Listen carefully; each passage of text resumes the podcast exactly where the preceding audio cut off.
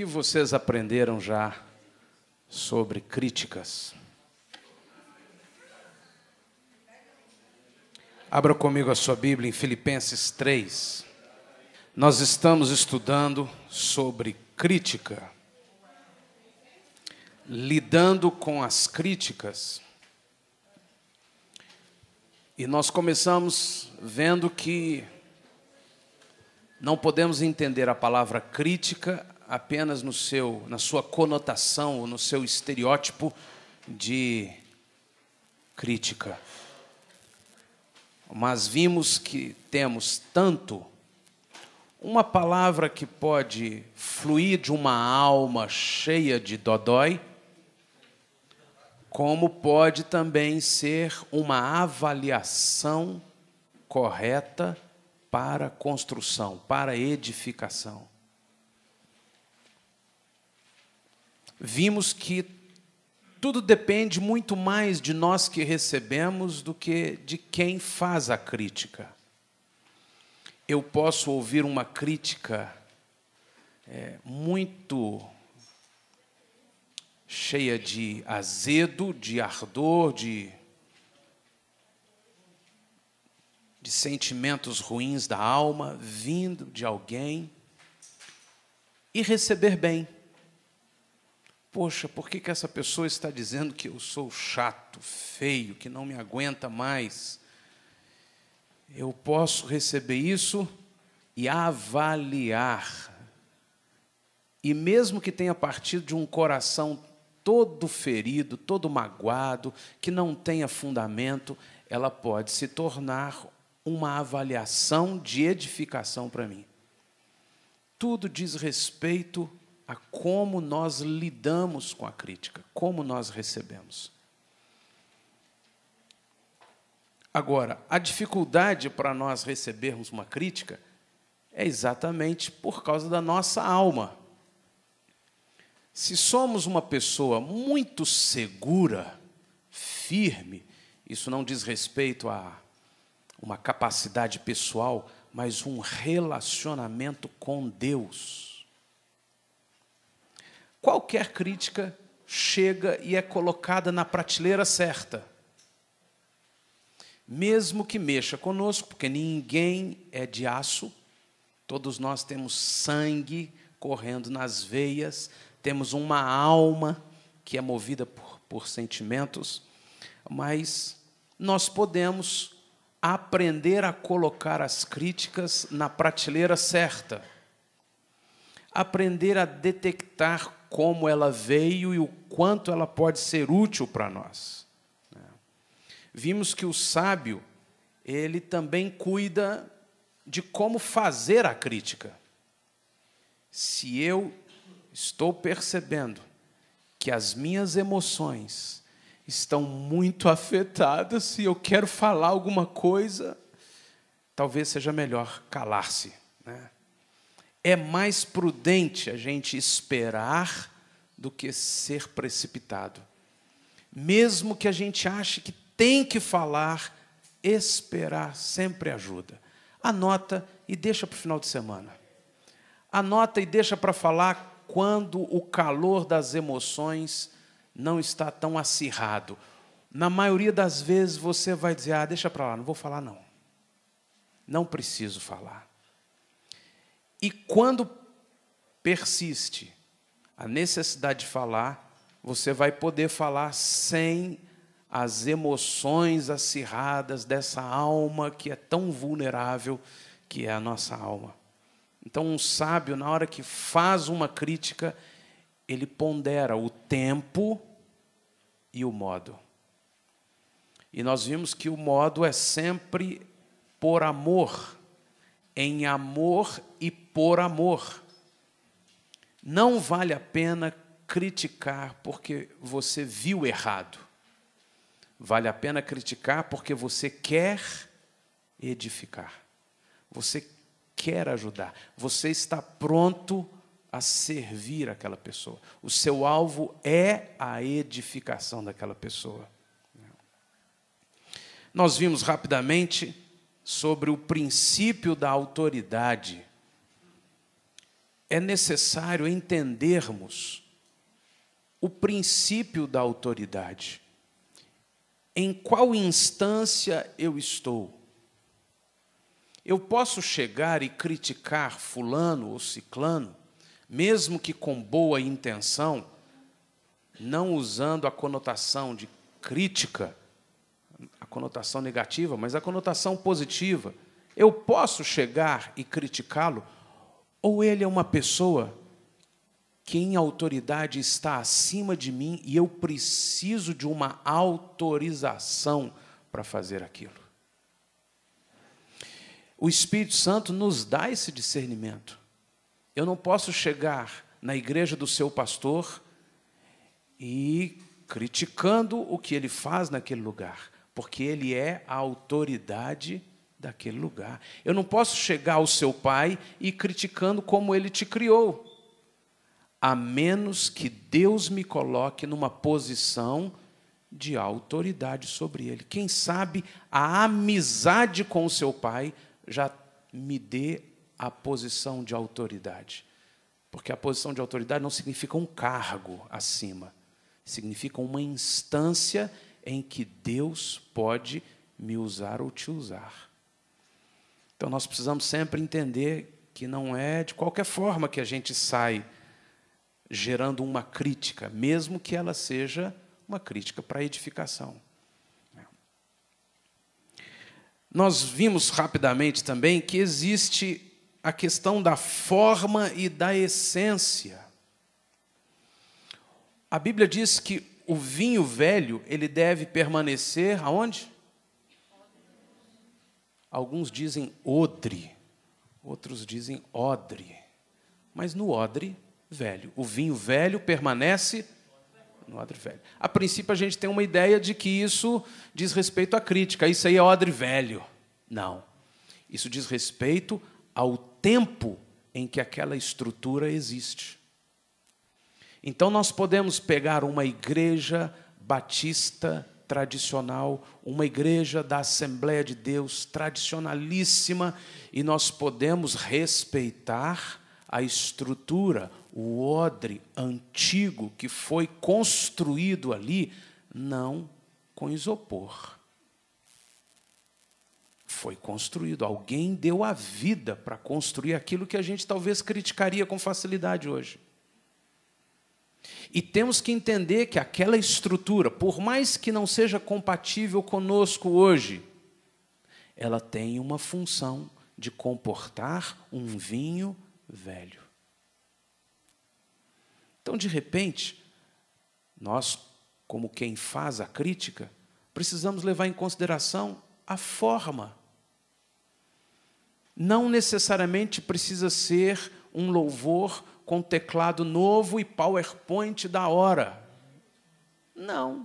De repente pode ser um órgão e um piano, um violão antigo e uma senhora dirigindo e regendo 3 por 4 por que, que eu vou ser uma pessoa que vê essas coisas que não são a minha forma e critica?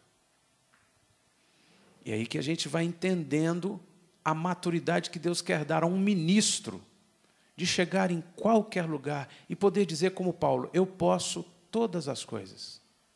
Eu posso me relacionar bem com alguém que está levando as coisas de uma forma antiga, de uma forma diferente da minha, quanto mais a gente fica no nosso ministério, dizendo assim de uma forma não muito bíblica, mas é, clara, quanto mais a gente fica no nosso mundinho, mais a gente acha que a gente é que está certo. Que os outros, ah, os outros, eles estão perdendo, eles não têm o que eu tenho, eles não fazem do jeito que eu faço. E aí, como sábios, nós vamos colocar em consideração que é perfeitamente possível. Deus está fluindo de inúmeras formas, sejam as antigas, sejam algumas novas. Então eu não posso sair criticando por causa da forma. Porque Deus antes falava aos seus servos e profetas, aos seus filhos, pelos seus servos e profetas. Agora ele fala por nós através de um iPad. É ou não é? Pode ou não pode você ler a Bíblia num iPad? Não fica meio esquisito eu ir para a igreja e for pregar, né? Aí vamos abrir, irmãos, a Bíblia. Então, o pastor está olhando no celular? O pastor está mexendo no celular na hora da mensagem? E mesmo que eu falo, ó, eu estou mexendo na Bíblia, tá? Não fica esquisito ler a Bíblia aqui? Não parece que está um negócio assim mais. Né? Estranho, né? Estranho. Não, de Deus é pegar isso aqui, ó. E não pode ser rosinha, não, tem que ser preta. Né?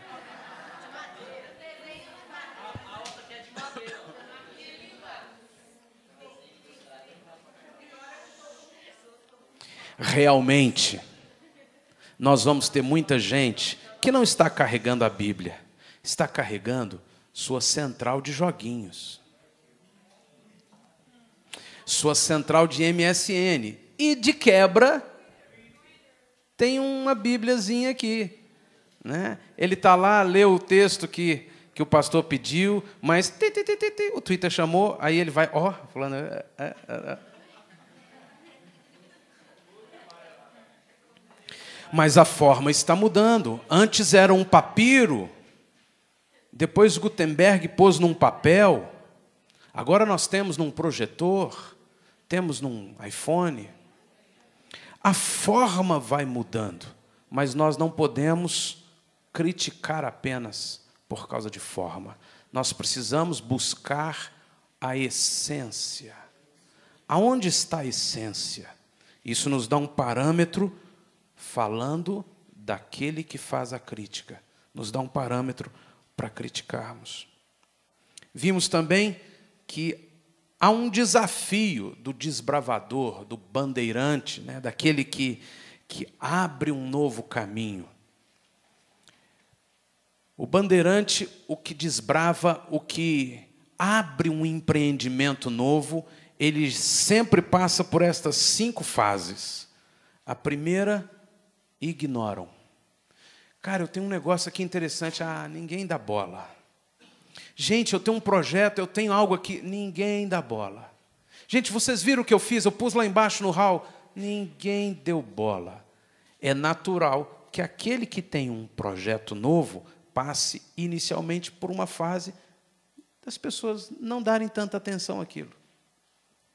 Segunda fase, se aquilo persevera, nós vamos encontrar aqueles que criticam. Então é natural que aquele que está desenvolvendo um projeto novo, tem algo consistente, persevera, enfrenta agora a crítica. Se ele continua, se ele persevera, ele vai enfrentar uma terceira circunstância que é da resistência. Eu não quero isso, eu não quero isso, eu não aceito isso. Já não é ignorância, já não é só a crítica, é agora a resistência. Quarto, se ele persevera, mesmo mediante a resistência, ele vai encontrar aqueles que começam a reconhecer. E por último, se ele perseverar, ele vai chegar ao nível em que as pessoas começam a considerar. Esse percurso, ele terá que ser enfrentado por todo mundo. Ele vai ser enfrentado por você na hora que você apresentar um projeto, algo que Deus te deu. Oh, que lindo, legal, oh, muito bom, vai em frente. Mas de repente isso é só uma palavra assim de que alguém que ignorou. Mas se você insistir naquilo, peraí, peraí, nós temos outras prioridades, nós temos outras coisas a fazer, não, não vem com isso aqui agora, não, não. E assim, até a instância em que alguém diz assim, gente, isso é muito, como é que eu não vi isso antes? Isso é muito bom, me traz aí seu projeto. Então, em meio a isso, tanto quem recebe como quem faz a crítica precisa levar em consideração esses estágios de um projeto, seja uma música. Quantos aqui compõem música? Você já compôs música e mostrou para alguém a pessoa assim, ah, legal.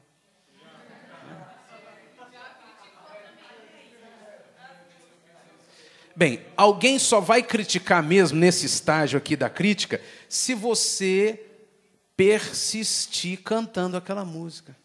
Gente, que essa música, de novo, pastor, como é que o pastor deixa? Que musiquinha chata, que coisa. E se, é possível que de repente seja ruim mesmo, mas quando é ruim mesmo, não, não, não consegue persistir muito. Até que alguém começa a dar valor ao que você está produzindo. Se vamos fazer crítica ou se vamos receber, nós precisamos entender esses estágios. De repente você está com um projeto bom, de repente, no caso da música, ela vai mesmo passar por uma série de aprimoramentos, de refinamentos, é uma arte, é às vezes até a sua forma de ensino, vai passar por um aperfeiçoamento, mas você vai entender e receber bem a crítica de quem apenas ignorou. Ao invés de ficar magoado, você vai dizer: Eu estou ainda no estágio de que as pessoas ignoram. Vai receber a crítica dos que resistem. Eu estou entendendo, estou no estágio daqueles que resistem. Em todo tempo, nossa única segurança é o Senhor. Senhor, é isso mesmo? O Senhor quer isso para a minha vida? É isso que o Senhor tem para a minha vida? Senhor, essa pessoa está me resistindo, ela não está tentando abrir os meus olhos e com razão, não, Senhor? Será que eu não estou sendo tolo e esse meu projeto é um fiasco e eu estou querendo insistir nisso e as pessoas estão criticando para me abençoarem? Nós precisamos levar em consideração todas estas coisas. Agora vamos ler Filipenses 3. Filipenses capítulo 3, verso 12 em diante. Não que já tenha alcançado, ou que seja perfeito, mas vou prosseguindo para ver se poderei alcançar aquilo para o qual fui também alcançado por Cristo Jesus. Algumas versões um pouquinho mais tradicionais vão dizer não que eu tenha alcançado, ou que seja perfeito, mas prossigo para alcançar aquilo pelo qual fui alcançado. Verso 13: Irmãos, quanto a mim, não julgo que o haja alcançado, mas uma coisa faço, e é que, esquecendo-me das coisas que para trás ficam, e avançando para as que estão adiante. Esse é um padrão de ministério que Paulo nos ensina. Aquele que fica agarrado lá atrás nunca prospera. E quando alguém ouve uma crítica e fica agarrado ali, nunca mais prospera. Mas qualquer que seja a crítica, mesmo aquela para ferir, se você não ficar agarrado, se você continuar avançando, ó, vou continuar crescendo. Deu tudo errado. Me criticaram, pisei na bola, Ih, foi um fiasco. Mas vou me levantar de novo. Vou pegar essas críticas, vou ver onde eu posso mudar, onde eu posso melhorar, e eu continuo avançando para o alvo. Prossigo para o alvo pelo prêmio da vocação celestial de Deus em Cristo Jesus. Aí tem um padrão, um parâmetro. Nós vamos encontrar pessoas que vão dizendo: estou nem aí para crítica, pode falar o que quiser, eu continuo, eu persevero, eu sou forte. Se o meu alvo não for o prêmio da vocação, o prêmio da vocação celestial de Deus em Cristo, então você não vai estar perseverando, você vai estar insistindo. Aí você vai ignorar certamente algumas críticas. Meu filho, não é assim. Ah, o diabo se levantou para falar que não é assim, mas eu vou adiante. Então nós vamos ter o que ouve uma crítica e esmorece e fica agarrado lá atrás, mas nós vamos ter aquele que diz assim: eu vou para frente. E, na verdade, o alvo não é o prêmio da vocação celestial. E esse é o nosso prumo. O que é que me motiva a ir adiante? O que é que me motiva a ouvir uma crítica e perseverar, e consertar, e alinhar e caminhar? O prêmio da vocação. O que é o prêmio da vocação celestial de Deus? Bíblia diz que eu e você temos o privilégio, a honra de proclamar o Evangelho de Jesus Cristo nesta terra. E que vamos chegar no céu e o Senhor vai poder dizer assim: Bem-vindo, filho, amado, querido, olha os frutos, olha o fruto da sua vida nesta terra, o prêmio da vocação celestial, do chamado celestial, é, acima de tudo, o caráter de Cristo em nós. E esse caráter gerando frutos e frutos de outras vidas. Você não vai sair deste seminário, você não vai sair deste tempo de preparo para cumprir um ministério, mas para ser igual a Jesus. E ao ser igual a Jesus, levar vidas com você para dentro do reino. Seja qual for o seu dom, o seu talento, você não está aqui se preparando para estourar nas paradas, para ser um pregador de marca maior, para ser um pastor de uma grande igreja, para ser um músico daqueles que, puxa vida, arrebenta, eu queria ser como fulano e Deus me falou que vai ser além. Não, você você não está aqui para isso. Você está aqui para ser moldado no caráter e semelhança de Cristo Jesus. E isso é que gera luz, nós já vimos no primeiro semestre. E ao gerar luz, ilumina outros. E esse é o nosso fruto, essa é a nossa vocação. O verso 15 diz: Pelo que todos quantos somos perfeitos, tenhamos este sentimento. E se sentis alguma coisa de modo diverso, Deus também vô-lo revelará. Mas naquela medida de perfeição a que já chegamos, nela prossigamos. Naquela medida de perfeição que já chegamos, nela prossigamos. Esse texto nos ajuda demais num padrão de sabedoria para crítica, tanto para receber quanto para fazer.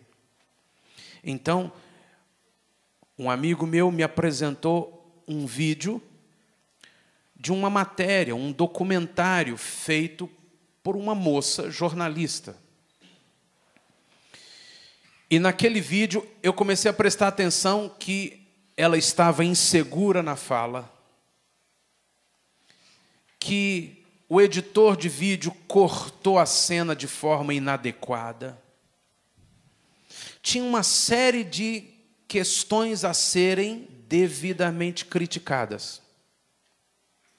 E aí, antes de eu falar qualquer coisa, ele me disse: Esta é uma aluna novata. E esse é o primeiro trabalho que ela apresenta. Ela ganhou nota máxima porque o professor disse: Eu não estou levando em consideração esses, esses e esses fatores que você ainda vai trabalhar lá na frente. Eu estou levando em consideração que aquilo que você tinha que produzir nesse momento foi bem produzido. E nós precisamos ter sabedoria como ministros do Senhor, como líderes do Senhor para isso. E é uma coisa difícil você entender que nesse tempo você tem que produzir este fruto. E de repente você esperar que vai chegar o tempo em que aqueles pequenos elementos serão transformados tanto para nós que fazemos uma crítica, como para nós que recebemos uma crítica. Nós precisamos avaliar esse versículo aqui. Na medida da perfeição a que já chegamos, nela prossigamos. À medida da fé de cada um, à medida da maturidade de cada um. Então, eu tendo a criticar, mesmo que com boa intenção, algo que só virá na vida do outro um pouquinho mais adiante. Tendo também a não querer caminhar com alguém que ainda não está caminhando com tudo, full, pleno. Isso vai gerando dificuldades de relacionamento. Isso é real se eu não vigiar o tempo todo, a gente acaba criticando, mesmo que com boa intenção. Agora, quando nós recebemos a crítica, nós também precisamos levar em consideração esse versículo. Bem, em qual passo eu estou? Em qual estação eu estou? Paulo diz assim: tendo decorrido o tempo, era para vocês já serem mestres, mas eu ainda tenho que dar leitinho a vocês. Eu tenho que levar em consideração, Senhor, tem alguém me criticando, mesmo que seja uma crítica que fere, uma crítica que veio da alma ferida de alguém, uma crítica indevida. Eu posso tomar essa crítica e dizer: Senhor, deixa eu colocar um prumo aqui. Eu já não deveria estar melhor nessa área? Ah, eu estou entendendo, Senhor mais um pouco eu vou alcançar isso. Por isso, não que eu já tenha alcançado, não que eu seja perfeito, mas eu vou continuar caminhando para alcançar aquilo pelo qual eu fui chamado, fui alcançado. Versículo 17: Irmãos, sede meus imitadores e atentai para aqueles que andam conforme o exemplo que tendes em nós, porque muitos há, dos quais repetidas vezes vos disse, e agora vos digo, até chorando, que são inimigos da cruz de Cristo, cujo fim é a perdição, cujo Deus é o ventre e cuja glória assenta no que é vergonhoso, os quais só cuidam das coisas terrenas. Nós o tempo todo vamos ter essas pessoas ao nosso redor. E é geralmente delas que vem a maior parte de críticas destrutivas ou críticas com a intenção de destruir, mas que podem ser transformadas por mim e por você em críticas que vão me edificar. Meu Deus, aquela pessoa fez uma crítica. Meu Senhor, olha o coração daquela pessoa. Ao invés de eu ficar Senhor, olha aquela pessoa. Olha a limitação daquela pessoa. Ô oh, Senhor, toma conta. Ô oh, Senhor, abençoa aquela vida. Numa expressão muito pequenininha, muito é, humana, muito limitada, a gente falou assim: ô oh, tadinho dele. Ô oh, Senhor, eu estava uma vez numa igreja lá no Recife e o pastor me recebeu no gabinete e daí a pouco entrou o líder de louvor. E o líder de louvor devia ter, assim, tranquilamente uns 40 anos menos que o pastor. E o líder de louvor, todo assim inflamado. E ele queria adoração extravagante. E o pastor era um pastor de 60 anos.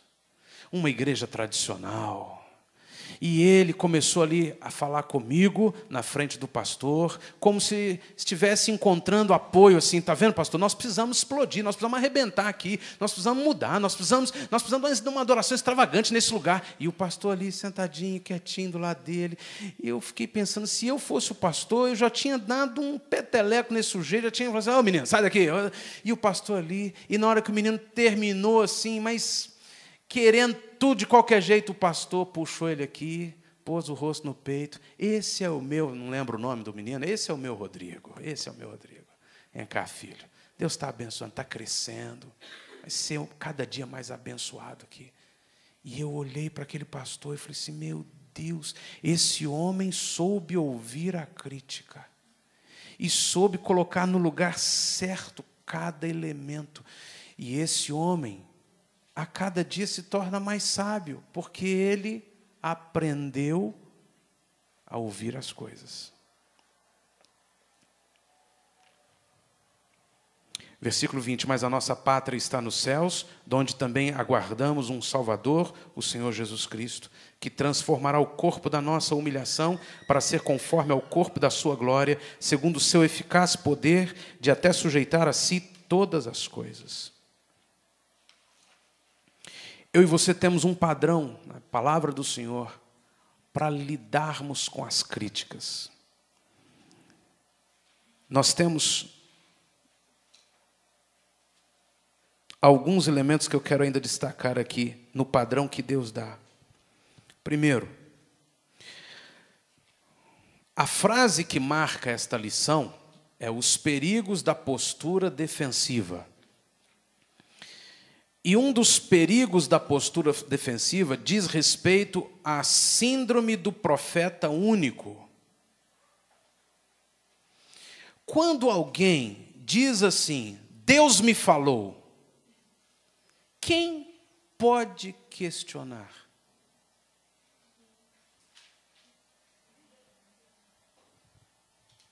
Quem pode argumentar? Foi Deus que me disse.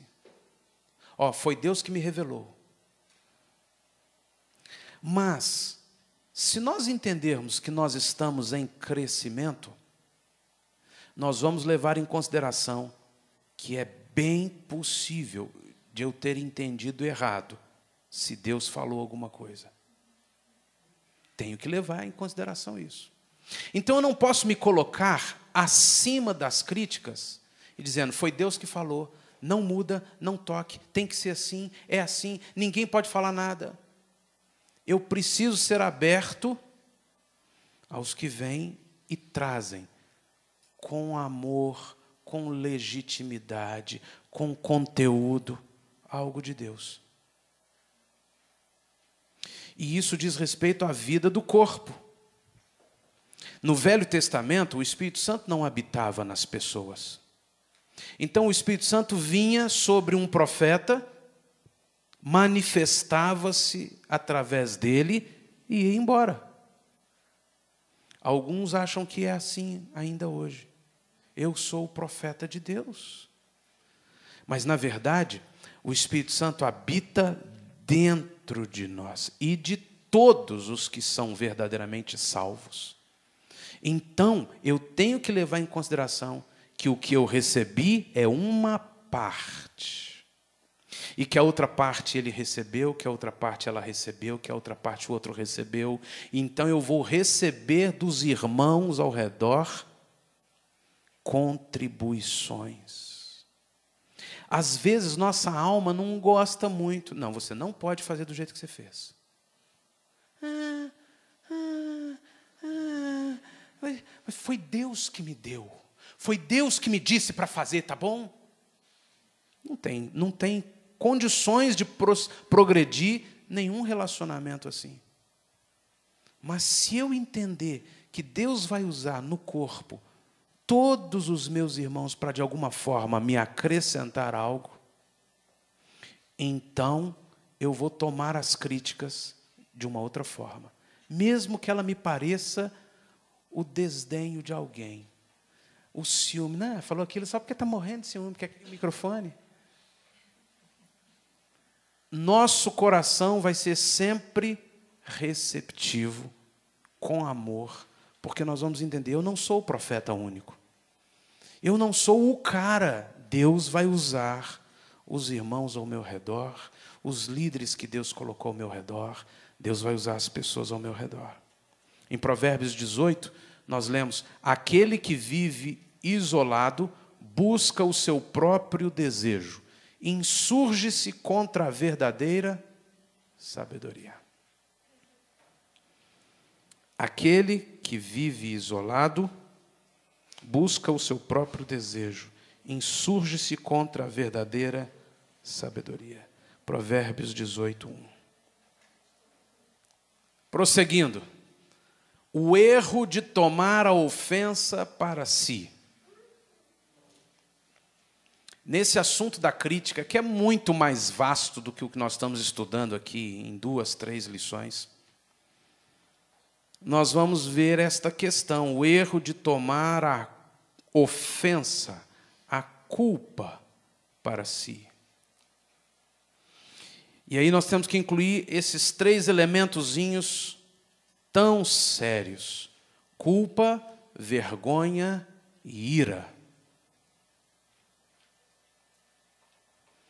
Em Provérbios 14, verso 9, nós lemos: A culpa zomba dos insensatos, mas os retos têm o favor de Deus. A culpa sempre gera vergonha. Quem foi que fez isso aqui? Quem foi que fez isso daqui?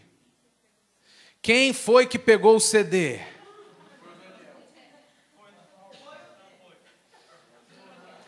A culpa traz uma vergonha. Estavam todos no ônibus, um ônibus lotado, e de repente o motorista deu uma freada, todo mundo foi para frente, e quando parou, só viram rolando uma marmita. Shhh. Bateu lá na frente, abriu a tampa, tinha arroz, chuchu e um pouquinho de ovo, assim, meio. meio. Aí alguém perguntou assim: de quem é a marmita? Ah, não apareceu o dono. Quem ia dizer que aquela marmita. O cara, dono, falou assim: que vergonha. Eu não vou falar que minha marmita é. Como é que eu vou pegar a marmita? Ainda mais com chuchu e ovo. Que vergonha. Ninguém era dono da marmita.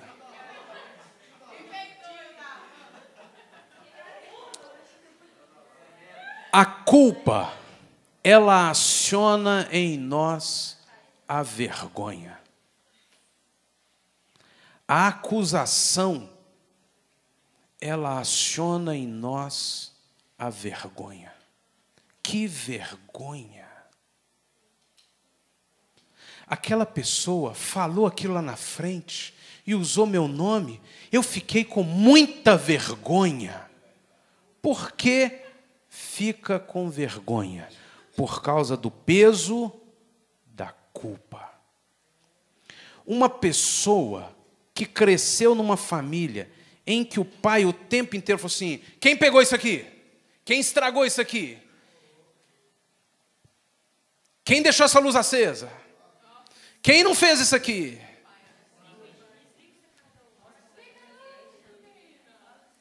Vai acumulando uma série de artifícios de autodefesa, porque eu não quero ser culpado. E quanto mais nós acumulamos esses artifícios de autodefesa, mais nós nos sentimos envergonhados. Então, se alguém virar e falar com você, foi você que fez aquilo? Não ficou bem feito. Que vergonha. Como fala que não ficou bem? Não sabe o tanto que eu fiz? Eu porque madrugada fora. Não ficou bem feito? Ah, a vergonha da culpa de não ter feito bem feito.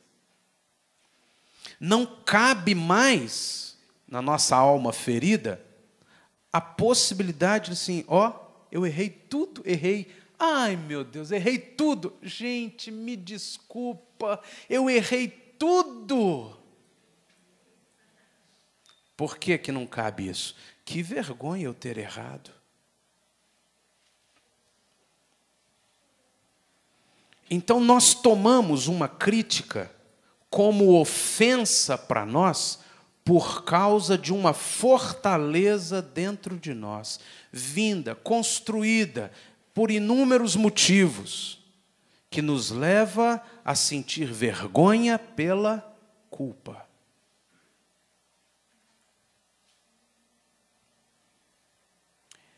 E tem uma expressão que ela é absoluta. De quem vem culpa? Você sabe? De quem vem acusação? Pode dizer? De quem vem acusação? Do diabo. Diabolos é o nome dado na Bíblia para Lúcifer, que significa o falso acusador. Nós temos um acusador, nós temos o diabo. O diabo não é o nome próprio de uma pessoa.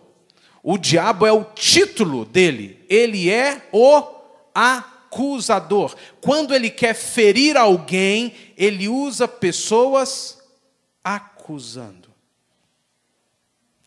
seja a acusação real. Ó, sumiu um negócio lá e foi você, hein? Foi você. Você, eu, eu, eu, te, eu te manjo. Você, foi você. E de repente não foi você e você é acusada injustamente. Isso vem do maligno. Bem, nós poderíamos ir para outra aula, que é como a gente vence o maligno. Mas se a gente analisar nossa alma, não essa outra aula, mas se a gente analisar a nossa alma, nós vamos querer encontrar um culpado para nossa acusação que não Satanás. Não, não foi Satanás, não, foi ele. Foi ela. Quem foi o diabo que falou? Eu ouvi bem claro, ela chegou e me apontou o dedo, foi ela que falou. Foi ele que falou. Mas se nós olharmos espiritualmente acima dessa circunstância, já que a nossa luta não é contra a carne nem o sangue, nós vamos entender que quem gerou a acusação foi o diabo. Para quê? Para nos colocar condenação. E a condenação gera vergonha. Então, quando alguém ouve uma crítica e se sente acusado, eu me lembro de uma vez que eu disse a um músico, disse, não, não, não está não tá tocando, não tá, a nota não está certa. Assim, e quem aqui está fazendo certo? Ele já se levantou e falou assim, e quem? Qual, qual de todos esses aqui está fazendo certo? a forma dele se defender da vergonha foi também o quê? Acusando. Ah, então estou entendendo o que aconteceu lá na igreja. Ah, então estou entendendo o que aconteceu lá em casa uma vez. Ah. E onde você acha que vai chegar um diálogo onde um acusa e o outro se envergonha, e acusa e o outro se envergonha? E quando a vergonha vem, ela gera um elementozinho, 100% das vezes, chamado ira. É um ciclo, é um processo crescente. Eu sinto culpa, pela culpa eu me envergonho, e ao me envergonhar eu sinto ira. Alguns, pela ira, dão um grito, ou dão um murro, ou joga e quebra todas as coisas e some. Outros, pela ira, engole seco, chora por dentro, se fecha e arruma uma úlcera. Que foi? Está tudo bem?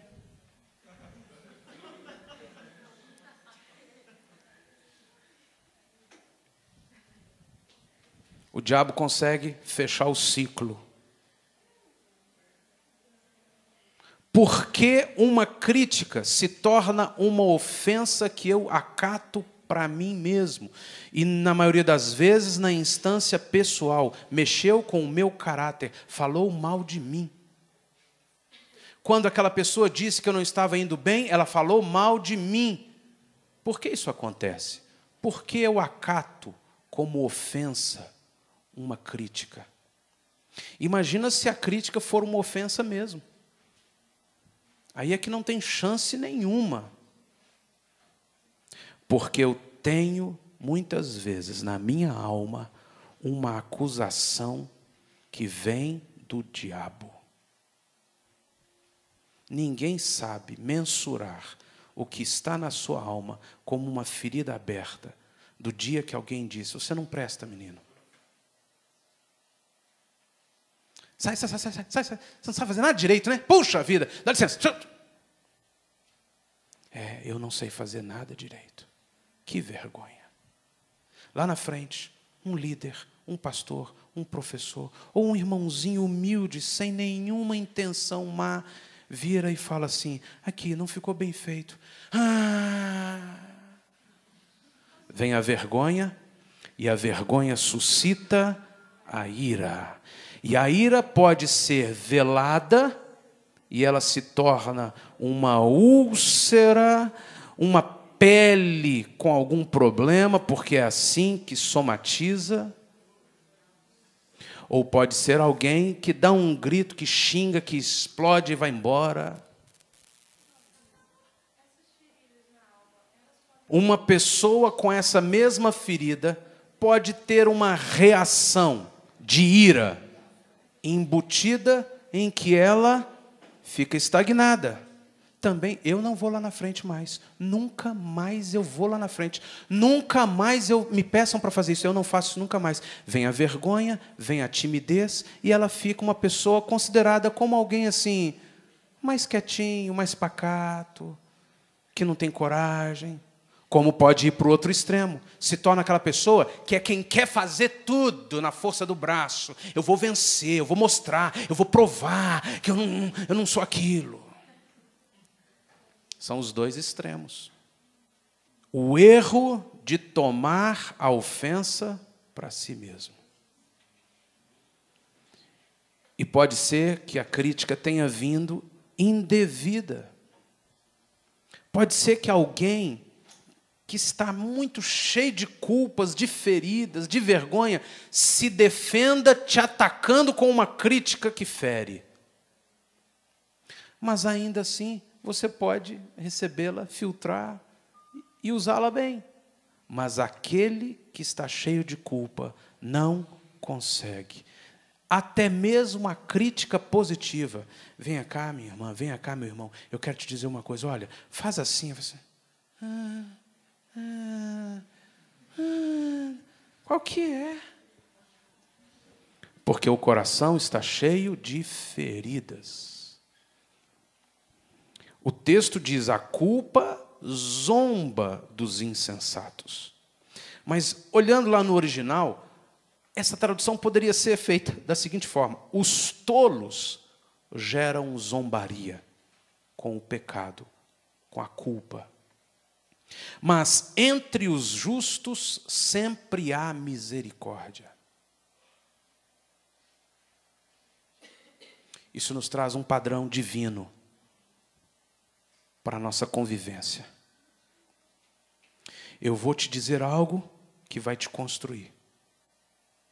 Não é para te acusar, não é para te mostrar o seu erro, mas é com a intenção em amor de me dar, me doar. Tudo que eu puder eu vou fazer para você vencer isso e crescer.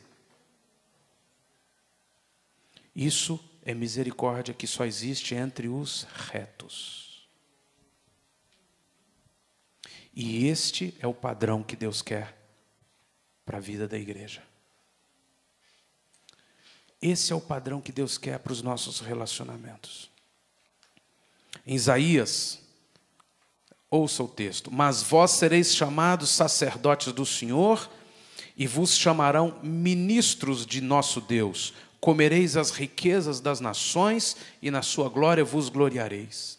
Em lugar da vossa vergonha, a vez de ter dupla honra, e em lugar de opróbrio, exultareis na vossa porção. Por isso, na sua terra possuirão o dobro e terão perpétua alegria. A prosperidade de um santo sacerdote do Senhor diz respeito a algo que Deus faz e que anula a vergonha. Então, muito mais do que você falar em línguas e ser usado por Deus para revelar coisas, saiba que Deus vai ter interesse em substituir a vergonha que existe dentro de você por dupla honra.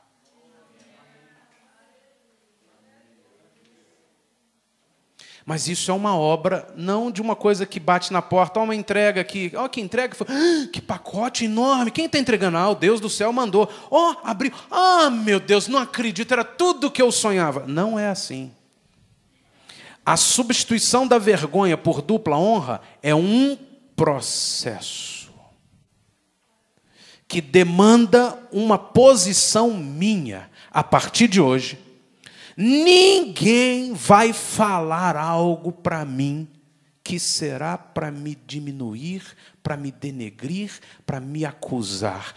Tudo o que falarem para mim vai ser para me levantar. A partir de hoje, se alguém me chamar lá na frente, venha cá e leia o texto. Eu vou ler, gaguejando, tremendo, mas eu vou ler uma, duas, três, até a hora que eu vou ler sem gaguejar, sem tremer. Alguém vai rir de mim, mas alguém vai dizer: lembra lá nisso, a gente ri. Eu me lembro da primeira vez que eu toquei teclado na Igreja Batista da Floresta. O pastor Uziel liderava o coral e ele disse: Sócio, eu preciso que você toque. Nós vamos alugar um sintetizador. Você vai fazer os solos do violino no sintetizador. E aí me colocaram lá na galeria, o teclado ficava à frente, do lado do maestro. E eu fui tocar os violinos no sintetizador. Eu tinha 18 anos. E aí eu fui tocando e eu toquei errada todas as notas. No sábado, no sábado seguinte, o coral se reuniu para ouvir a gravação. E era uma alegria, era uma festa, era uma coisa toda, mas na hora que chegava o solo, todos ficavam calados. E o solo todo errado. E o irmão da mesa ainda fez questão do solo do teclado ser muito alto. Então destacava de tudo aquele solo todo errado e tremido. Mas olha, eu não, eu devo ter ficado envergonhado naquele dia. Eu, eu minha vontade era de pedir, gente, fala, critica, mas não fique calado não, porque tá calado tá pior do que Mas eu continuei no coral, eu continuei tocando e nunca mais eu tremi para tocar o teclado. Então, você é quem vai dizer: ninguém nunca mais vai me envergonhar. Mas não é que as pessoas vão mudar de atitude, é que você vai receber a crítica de uma forma positiva. Eu não vou receber crítica alguma, direta ou indireta, sutil ou muito, muito explícita. Eu não vou receber nenhuma crítica como algo que me culpa, que me envergonha. Olha, me ensina de novo, porque eu não sei. Me perdoa que eu errei tudo eu errei tudo, me perdoa. Eu lembro que eu tinha 14 anos, fui passar um mês na fazenda da Betânia, em Autônia, no Paraná, e toda tarde os alunos jogavam voleibol na quadra do seminário. E tinha muitos adolescentes, e tinha muitos meninos, e eu errava todas as bolas. Toda bola que vinha em mim, eu não conseguia, eu não sabia jogar.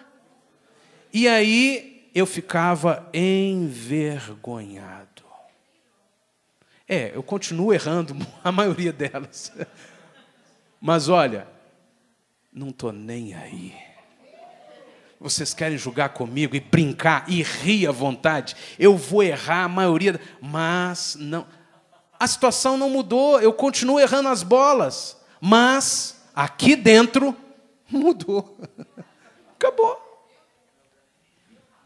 Você é que vai dizer para você mesmo, a partir de hoje, o maligno não me acusa mais.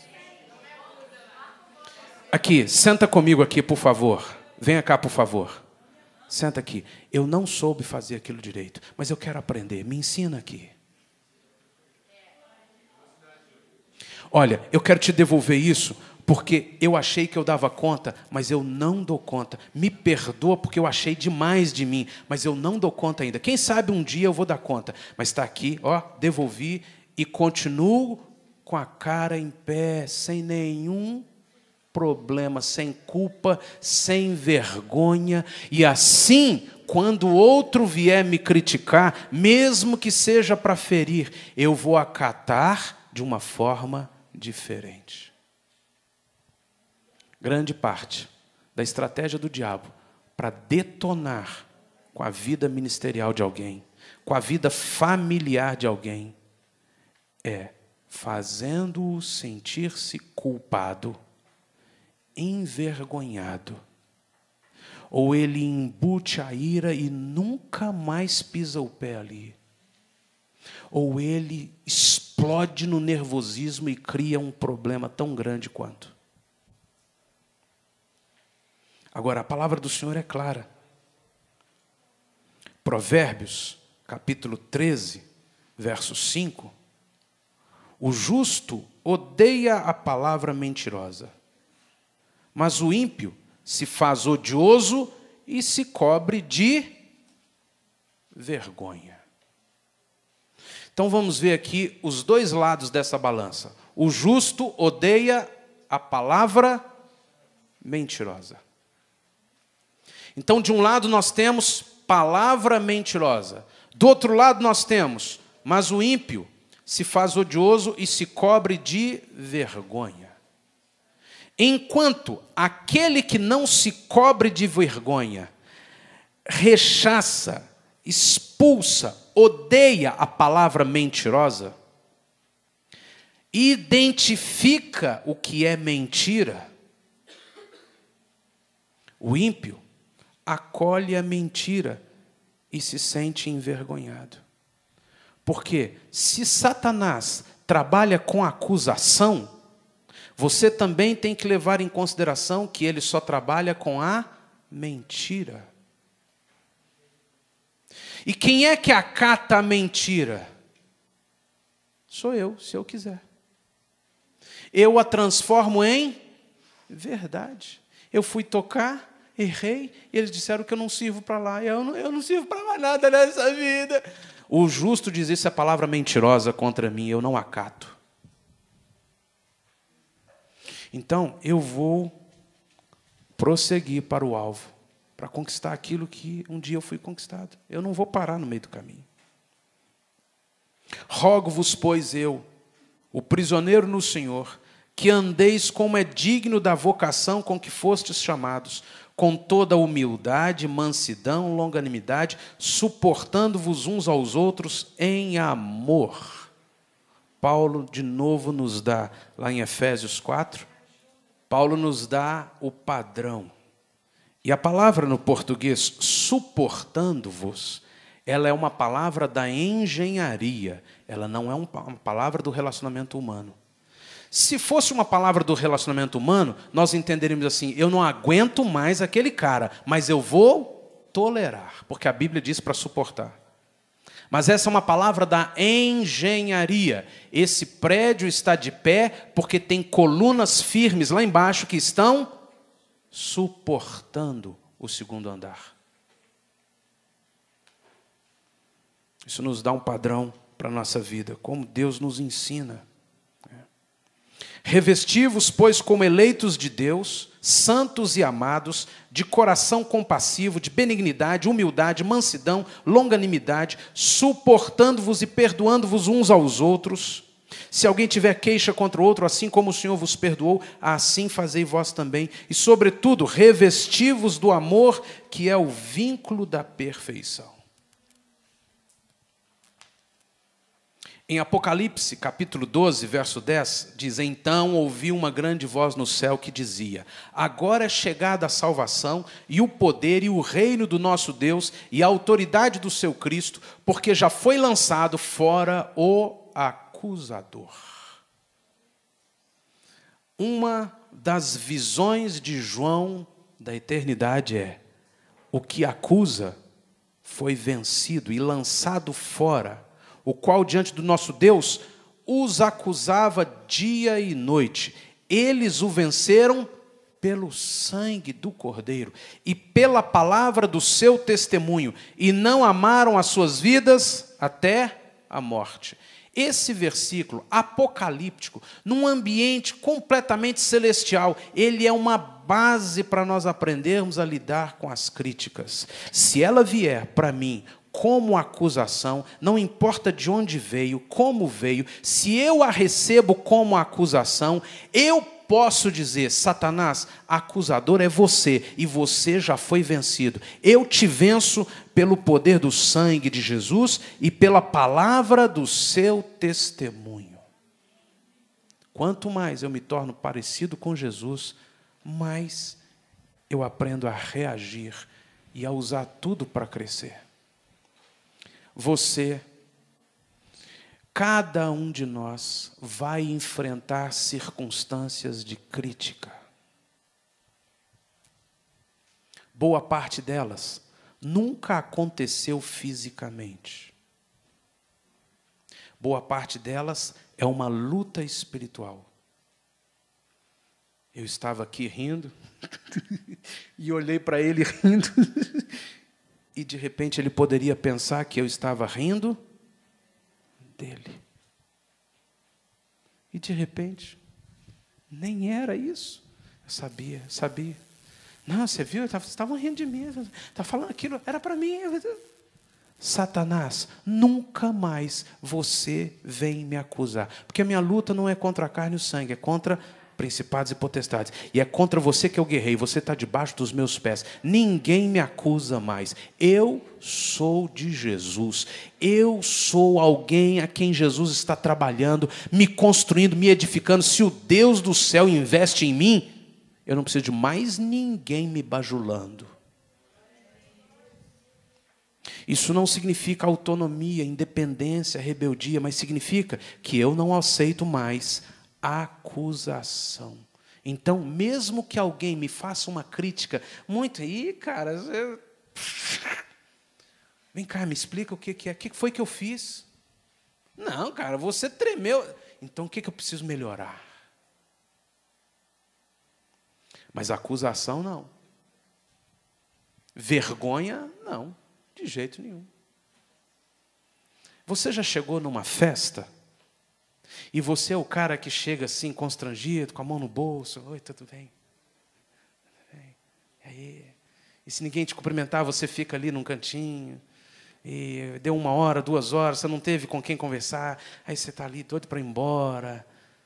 E de repente chega um cara. E aí, gente? Yeah! Tem alguns assim, né? Tem alguns assim que chegam e aí, cara, os carioca então são mestres nisso. Eles não estão nem aí se você está olhando para eles. E como é que chegou na festa assim, todo. Ai meu Deus do céu, não estão nem aí. É ou não é? E a gente mais amuado fica lá assim. Ah, ah. Tem pessoas que não se sentem culpadas de serem alegres, espontâneas, de errar, de falar, de ah, me desculpa aí, ah, ah, desculpa, falei sem querer. Não, vem cá, me dá um beijo aqui, não queria te ofender não. Pessoa, ó, e é sincero, ele não carrega culpa, peso, vergonha. Por isso chega saltando, encanta, motiva todo mundo, faz a, faz a festa, faz a turma ficar. Oh, se vai embora, faz falta na sala. Nem todo mundo é assim. Vocês acham que eu sou assim? Mas, meu irmão, ninguém precisa carregar culpa, vergonha. Cada um vai sendo do jeito que é, sem aceitar culpa, vergonha e muito menos se irar. Quem culpa, quem acusa é o diabo. Pedro diz: Humilhai-vos, pois, debaixo da potente mão de Deus, para que a seu tempo vos exalte, lançando sobre ele toda a vossa ansiedade, porque ele tem cuidado de vós. Sede sóbrios, vigiai, o vosso adversário, acusador, o diabo, anda aonde? Analisa isso daqui. O diabo anda ao derredor. Se diabo, que está escrito aqui, fosse uma pessoa, um ser, o diabo é onipresente? Sim ou não? Não. O diabo não é onipresente. Ele está aqui? Provavelmente não. A pessoa de Lúcifer? Provavelmente não. Agora ele está aqui? Está. Como? Na pessoa dos seus demônios que acusam dia e noite. Nós personificamos muito o diabo e os demônios, mas nós precisamos despersonificá-los. Eles são um ser espiritual, isso é inquestionável mas eles não são uma pessoa como nós imaginamos. Então, o diabo anda ao nosso derredor significa a ação de acusação do diabo, Lúcifer, o ser que está em algum lugar da terra, do universo, vem até nós na figura dos demônios que acusam, que lançam dardos, que lançam setas, que podem ser apagadas com o escudo da da fé. E se você tem a fé em quem você é para o Senhor, em que o, o que o Senhor está fazendo na sua vida, você pode ouvir qualquer coisa e receber corretamente. Você crê nisso? Isso muda alguma coisa na sua vida? Terminando. Romanos capítulo 8, verso 1. O que está escrito lá? Romanos 8, 1. Qual o tipo de condenação que não há para os que estão em Cristo Jesus? Não, mas dentro de nenhuma, qual específica? Nenhuma. Nenhuma. Nenhuma acusação. Então, diga para você mesmo: quando alguém me criticar, mesmo que seja para me ferir, eu é quem decido que nenhuma acusação virá sobre mim. Isso. Veja bem, isso não se aprende numa sala de aula. Eu não estou aqui falando agora que você, olha, não aceita nenhuma acusação e você vai sair aí e você vai chegar na sua igreja e você vai chegar na sua casa e pronto, sou o rei do pedaço. Eu não, não, não, não, me, me, não. Isso é um processo. Mas como processo, a base dele é a palavra da verdade dentro de mim. A Bíblia diz que nenhuma acusação há contra mim, porque eu estou em Cristo Jesus. A gente acha que é só pecado, né? Não, acusação do pecado. Não, é todo tipo de acusação. Alguém fala que seu cabelo, mas por que você fez isso no cabelo? A nossa alma disse: estão te acusando de fazer errado. Estão te acusando de ser feio, estão te acusando de ser chato. Quem sabe eu sou chato mesmo, eu vou mudar, vou mudar, e eu não aceito acusação sobre mim. Quero fazer quatro, três perguntas a você. Quero pedir você que não responda, que não escreva nada por enquanto. Feche os seus olhos e pense na resposta.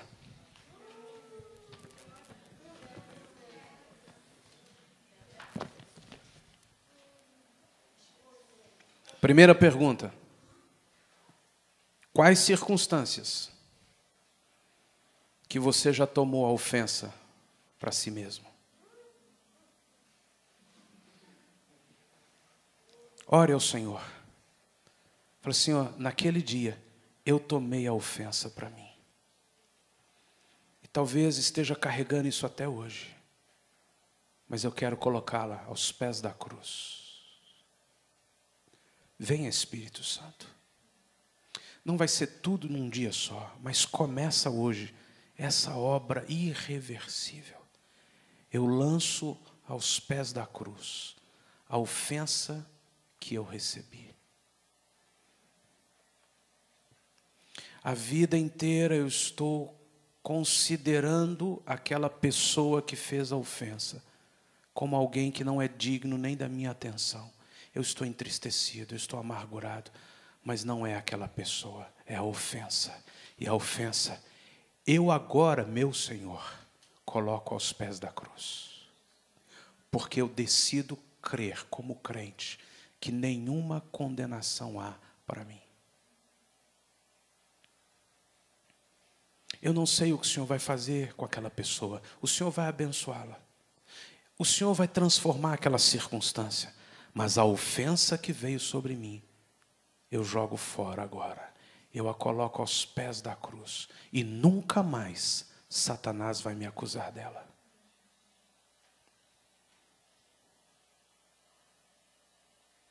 Faz de mim ser uma pessoa mais sábia. Eu estou me preparando para ser um ministro teu. E as pessoas que vão receber do Senhor através de mim, não vão se encontrar com uma pessoa toda dodói, cheia de culpas, de acusações. Elas vão encontrar com uma pessoa curada, que a cada dia manifesta mais o caráter de Jesus.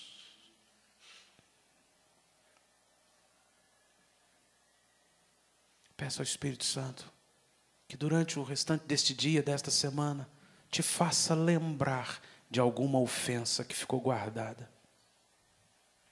Uma palavra, uma observação, uma crítica, às vezes o próprio silêncio,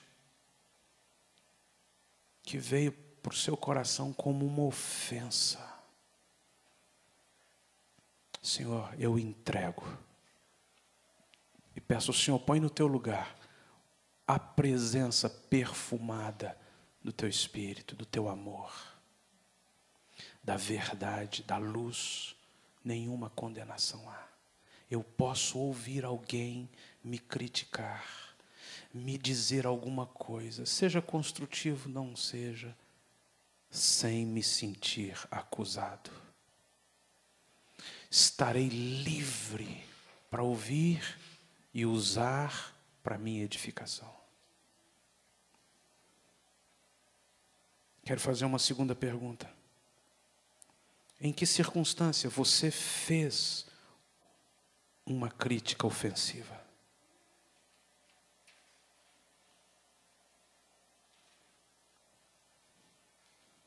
Senhor, quando eu falei aquilo, eu quis foi ofender.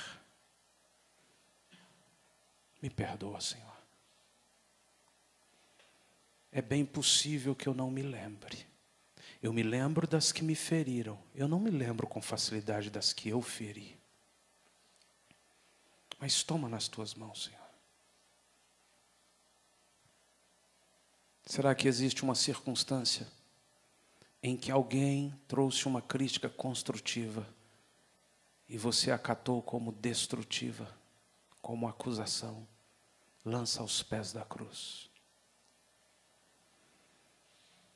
Quem sabe você pode provar que a crítica foi realmente destrutiva, foi de um coração ardente para te ferir. Põe aos pés da cruz. Senhor, eu não aceito mais como acusação. Senhor, aquela circunstância em que eu fiz uma crítica para ferir. Ou quem sabe eu achava que a crítica era construtiva e ela feriu. Que o Senhor me ajude a ser sábio. Me ajude a ser sábio. Me ajude a ajudar alguém ao meu redor a mudar a forma de receber a crítica.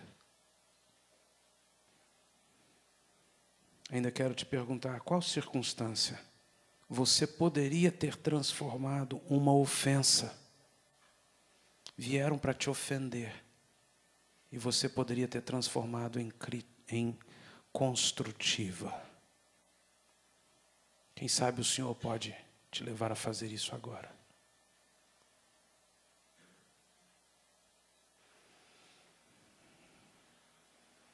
Espírito Santo, nós te pedimos. venha sobre nós nesta manhã. Nós não temos nenhum interesse em sermos peritos na matéria sobre crítica, entender intelectualmente tudo isso. Não, Senhor, nós queremos que a verdade do teu reino penetre nosso ser, nos transformando.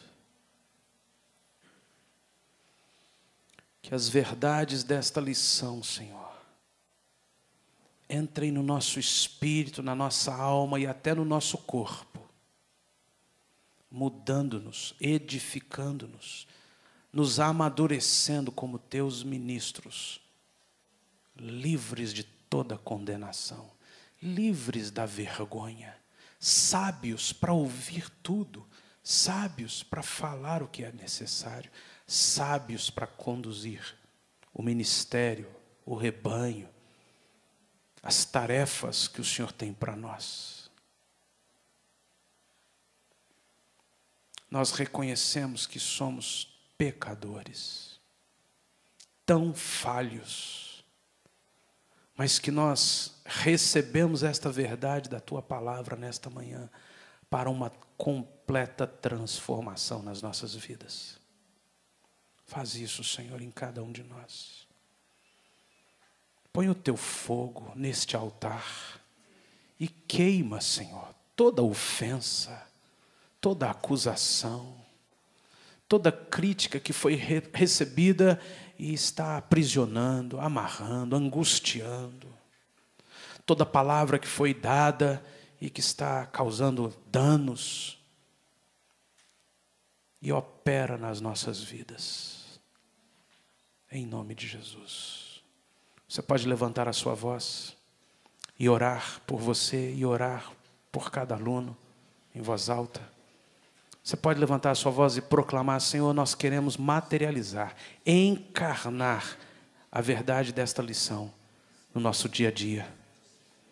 Em nome de Jesus eu quero, Senhor, ser testemunha viva de que o Senhor está me moldando, me edificando, e eu estou vencendo algumas questões, barreiras, dificuldades para a glória do teu nome. Para a glória do teu nome. Ajuda-nos, Senhor. Ajuda-nos, Espírito Santo.